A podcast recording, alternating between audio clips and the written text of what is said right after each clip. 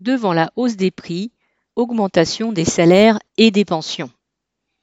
Plus 12,6% d'augmentation pour le tarif régulé du gaz au 1er octobre, plus 20% sur le prix moyen de l'essence depuis un an. Augmentation en cours du prix du pain et des pâtes, la flambée des prix frappe les classes populaires. Craignant que ces hausses spectaculaires ne provoquent la colère de dizaines de milliers de ménages en difficulté, le gouvernement a promis pour décembre un versement supplémentaire de 100 euros du chèque énergie. Ce chèque soulagera un tout petit peu les 6 millions de personnes qui peuvent en bénéficier.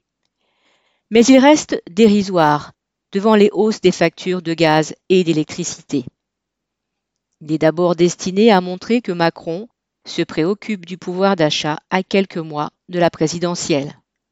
Surtout, ce chèque payé par la collectivité est une façon d'esquiver le problème réel, le refus du patronat d'augmenter les salaires.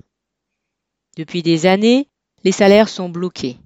Ils sont même à la baisse, car dans de multiples secteurs, les emplois retrouvés sont moins qualifiés et moins bien payés que ceux perdus. Dans l'hôtellerie et la restauration, confrontés à une pénurie de main-d'œuvre depuis la sortie des confinements, patronat et gouvernement sont obligés d'en convenir. Les salaires sont trop faibles pour des conditions de travail difficiles et des horaires à rallonge. En guise de réponse, Macron vient d'inventer la défiscalisation des pourboires payés par carte bleue, ce qui ne concernera probablement pas beaucoup de serveurs. Revenir à la rémunération des serveurs au pourboire et faire prendre en charge une partie de leur salaire par des exonérations d'impôts, les patrons de la restauration ont aussitôt applaudi.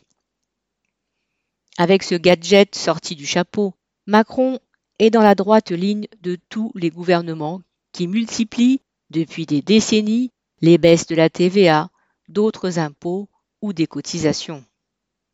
C'est aussi le discours tenu par de nombreux prétendants à l'Élysée. Pour Marine Le Pen, guillemets, Augmenter les salaires, c'est faire peser une charge sur des entreprises.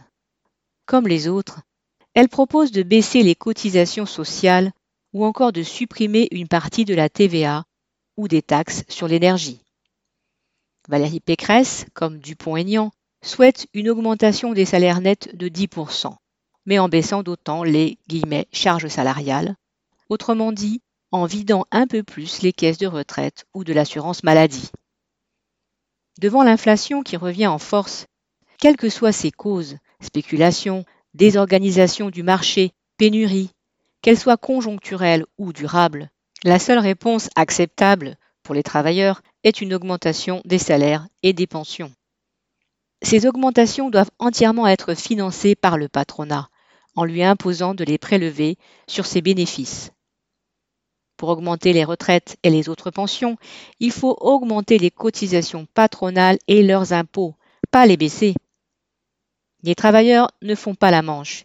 Ils ne veulent pas de bons d'achat ou chèques énergie.